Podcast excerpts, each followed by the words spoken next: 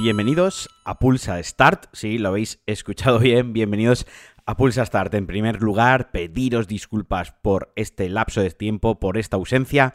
Creo que lo mejor que podemos hacer es tomarlo como el final de una temporada y como que regresa la nueva temporada de Pulsa Start. Ya os comenté, he estado últimamente liadísimo con un montón de proyectos, pero ya por fin he podido acomodar un poco mis horarios, estabilizarme un poco y retomar Pulsa Start. Y qué mejor hacerlo que con el E3, porque lo tenemos ahí a las puertas. Y además este año estoy súper agradecido, estoy súper emocionado, estoy súper contento y, e insisto, súper agradecido a Ángel Jiménez porque es quien me ha ayudado, porque estoy acreditado como prensa, como, como media al E3, que este año, como sabéis, es 100% digital. El año pasado no tuvimos E3, este año es 100% digital, así que no se sabe muy bien cómo va a ser, pero mm, Alejandro Marquino Pulsa Star estamos acreditados, así que lo cubriré. Se viene una semana de muchos capítulos, es posible incluso que publique dos episodios cortitos al día. Voy a grabar esta tarde uno con de Cuba, con Javier, con mi amigo, uno bastante largo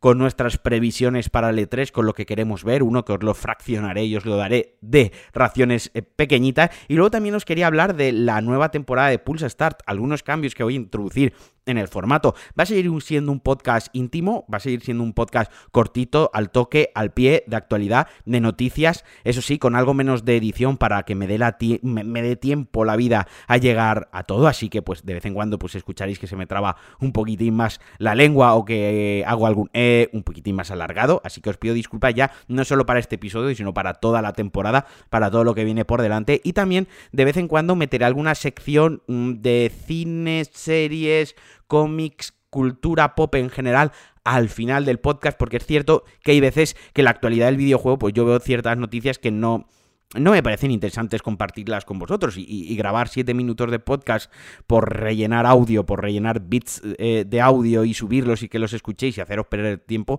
pues tampoco es una cosa que me gusta. Así que creo que pues cuando vea alguna película, por ejemplo, ahora he visto recientemente la serie Castlevania de, en Netflix, que, que, está directamente, no inspirada, sino directamente en el videojuego, pues os contaré un poquito lo que me ha parecido. Pero ya os digo, será anecdótico, será de vez en cuando, esto va a seguir siendo Pulsastar, actualidad de los videojuegos y mis opiniones me las reservaré para mi otro podcast DLC, que se sabéis que es un formato mucho más extenso, donde ahí sí que me gusta más eh, explayarme en lo que pienso yo o en mi opinión. Pero bueno, así que va, no me enrollo más y vamos a empezar con este calentamiento, con este primer Pulsa Start de la temporada. Os pido disculpas también si estoy un poquitín frío si estoy, si aún no he entrado en calor.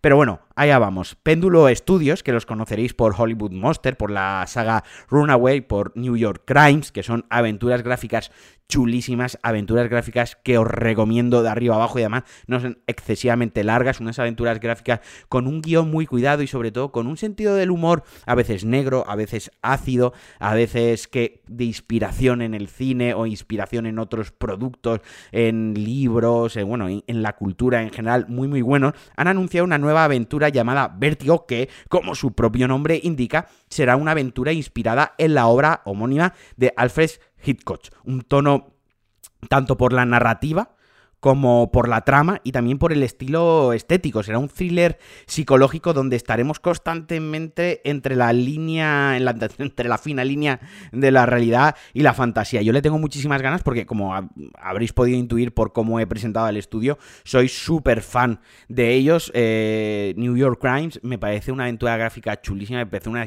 historia súper, súper entretenida que además te la ventilas en 4 o 5 horitas. Eh, a mí creo que me costó un poco más porque ya sabéis, soy un poco tonto, imaginaos una aventura gráfica en la que solo hay que pensar. Pues me costó un poquito más, pero yo os las recomiendo. Ahora mismo no sé en qué plataformas se pueden comprar, no sé a qué precio están, pero vaya que si no están en la Epic Store estarán en Steam, si no están en Steam estarán en cualquier otra historia, o sea, seguramente sean fáciles de, encontrar, así que os recomiendo New York Crime y, y yo tengo muchas ganas muchísimas ganas de ver este vértigo, de jugar este vértigo. Y hay un gameplay, podéis buscarlo en YouTube, gameplay vértigo Alfred Hitchcock. No lo voy a poner en la descripción porque a veces he puesto links y según en el, en el por donde reproduzcáis el podcast, pues podéis acceder o no al link. Así que bueno, pues para estandarizarlo no lo voy a poner, os vais a YouTube, vértigo Alfred Hitchcock Péndulo Estudio y veis el gameplay. Y ahora vamos con un rumor que sabéis que yo no suelo hablar muchos rumores, pero a este le he dado cierta validez, porque además los medios también le han dado cierta validez, porque viene de dos insiders totalmente diferentes que anteriormente han adelantado o acertado, según queráis entenderlo, eh, ciertos títulos de lanzamiento, sobre todo de EA. Y aseguran que Dead Space va a volver en forma de remaster o de nueva entrega. Es algo que sobre, yo creo que casi todos los jugadores, eh, ya que venimos con algo de solera, con, algo de juegos a nuestras espaldas, echábamos de menos y pedíamos que dieran un nuevo Dead Space. A mí, no tanto Dead Space 3 ya se fue por los derroteros de la acción cooperativa. Entonces, eh, si me hacen un Dead Space 4, no quiero que tenga un 4, quiero que sea un reboot, quiero que empiece de cero, pero por pedir, lo primero que me gustaría sería un buen eh, remake del 1, no un remaster HD, no, no, me gustaría que hiciesen un rollo Demon Souls, que cogiesen el 1 y me lo rehiciesen de cero, introduciendo nuevas mecánicas, pero es que la historia es tan buena, o sea, tiene tantas inspiraciones a, la ciencia ficción de terror, empezando por Even Horizon, por Horizonte Final. Ved esa película, vedla ya si no la habéis visto. Y, que que os mete de pleno en este Dead Space, o sea, tiene, ya os digo, tiene inspiraciones claras, y luego es una obra maestra del terror, ya no os digo la ciencia ficción que también, pero es que está súper inspirada por Aliens y por Alien y por un mogollón más de, obras que tampoco me lo he preparado, ya os digo, pues pido perdón, esto ha sido un poco el calentamiento, pero bueno, eh, pero esperemos que en este 3 se confirme. Podría ser un bombazo, podría estar muy bien. Yo os diría ahora mismo id y jugar a Dead Space, pero, sería estúpido. O sea, esperad a ver si lo confirman. Y si no lo confirman, id y jugadlo. Porque ese sí que está en Steam, está en el EA Play además, que, que se va incluido con el Game Pass de Xbox. Es súper súper fácil de encontrar el juego. Pero ojalá, ojalá rehagan el juego desde cero. O ojalá hagan un reboot, hagan una nueva entrega totalmente nueva, con gráficos de nueva generación, que solo sea para la nueva generación. Y ahora veréis por qué he hecho este hincapié en el que solo sea para la nueva generación. Y es que de las buenas noticias y de algún rumor que nos puede emocionar, nos vamos a las noticias un poco más regulares. Y es que eh, God of War Ragnarok eh, para PlayStation 5 se va a retrasar a 2022, tal y como el propio estudio californiano, Sony Santa Mónica, nos hizo saber con una nota de prensa. En sí, a mí personalmente lo que me busca no es que se retrase, porque más o menos me lo podía, me lo podía intuir porque todavía no se había visto nada del juego. Sony no va a estar en el E3 como tal. Entonces, pues bueno, pues tampoco lo iban a enseñar. Recordemos que el God of War para PlayStation 4 se enseñó en el E3 de 2016 casi por sorpresa, o sea, con un vídeo muy muy chulo eh, de gameplay donde no donde al principio no había ningún logo y nos llevamos la sorpresa al verle la cara a Kratos, hubo un fulgor ahí generalizado, yo casi lloro, yo me emocioné muchísimo y de momento de este Ragnarok, de esta segunda parte, no habíamos visto nada. Pero a mí, en sí, lo que sí que me mosquea, lo que no me gusta tanto, es que el juego va a ser cross Gen. Va a estar también para PlayStation 4. Y esto no quiero que se entienda algo como, ya está, eh, los que tienen PlayStation 5 que les follen a los que tienen PlayStation 4. No, no, o sea, yo apoyo totalmente que sigan saliendo juegos para PlayStation 4, pero creo que hay ciertos vende consolas, eh, al igual que la segunda parte de Horizon eh, Forbidden West, que también va a ser cross-gen, que creo que es estos triple SAS tan grandes de Sony deberían ser exclusivos de PlayStation 5, aparte que porque es un vende consolas también por aprovechar, porque es que se van a ver lastradas, se van estas versiones de PlayStation 5 se van a ver lastradas por, por las limitaciones técnicas de PlayStation 4 y está claro que eh, pues la resolución 4K, los frames, las texturas, todo lo que son los assets eh, le dan al botoncito y suben los gráficos. Ok, pero yo quiero que aprovechen el disco duro de alta velocidad, yo quiero que aprovechen toda la potencia de la máquina para ofrecerme cosas nuevas. Y probablemente bueno, haya muchas ideas que se van a quedar ahí descartadas. De todas formas, no me quiero enrollar mucho con esto porque esto sí que lo voy a hablar en un DLC, quiero hacer un DLC expandido, hablando mucho del tema del cross-gen, de cómo se está dando esta, esta generación, que a mí me está gustando mucho por una parte, pero por otra parte no me está gustando tanto, eh, me está gustando mucho lo que ha pasado con Ratchet Clank, no me gusta lo que va a pasar con Horizon y con God of War, pero ya os digo, en DLC lo expandiré un poquito más. Y ahora vamos a repasar muy rápidamente el horario del E3. Eh, como os he dicho, estoy acreditado, lo voy a intentar cubrir de la mejor manera posible. Seguramente en cualquier otro medio español como Millennium, como 3D Juegos, como Eurogamer, como Vandal, vais a encontrar la información más rápida, más completa, probablemente mejor.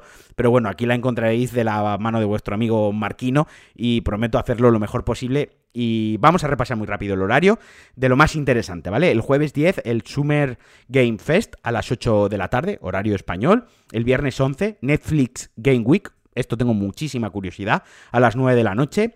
Notch Prime Time a las 9 de la noche también y la IGN Expo a las 10 de la noche. Luego el sábado 12 tendremos el Guerrilla Collective a las 5 de la tarde la confe o la presentación de Ubisoft a las 9 de la noche. Esta sí tengo muchas, muchas ganas.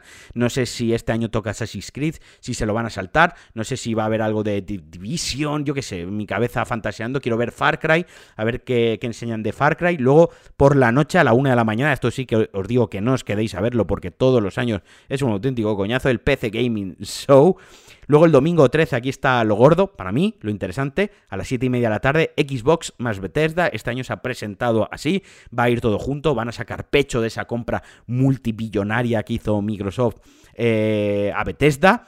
7 y media de la tarde y luego a las 9 y cuarto de la noche Square Enix, algo de Final Fantasy, estos proyectos que tienen abiertos, a ver si dicen algo de la segunda parte del remake de Final Fantasy 7, a ver si dicen algo de este proyecto supuestamente rumoreado que hay que es una especie de juego de acción a los Dark Souls inspirado en Final Fantasy. Bueno, veremos qué tienen reservado para nosotros. Y luego el martes 15 un Nintendo Direct a las 6 de la tarde, bastante importante porque puede ya que enseñen, confirmen esa Switch eh, Pro, la veamos, eh, a ver si dicen algo de Metroid porque los fans lo piden, algo de Breath of the Wild 2. Creo que este Nintendo Direct puede prometer y puede estar muy bien. Y hasta aquí el Pulsa Start de hoy. De nuevo, insistir en pediros disculpas si me habéis notado un poquitín frío. Esta tarde voy a grabar con Javi, os lo recuerdo. Vamos a grabar un especial E3, previsiones de E3 muy largo. Espero que llegue por lo menos a la hora, hora y media, así que os lo iré fraccionando en capítulos de 15 minutos, subiré dos al día, por ejemplo, o tres al día, no lo sé, ya veré cómo,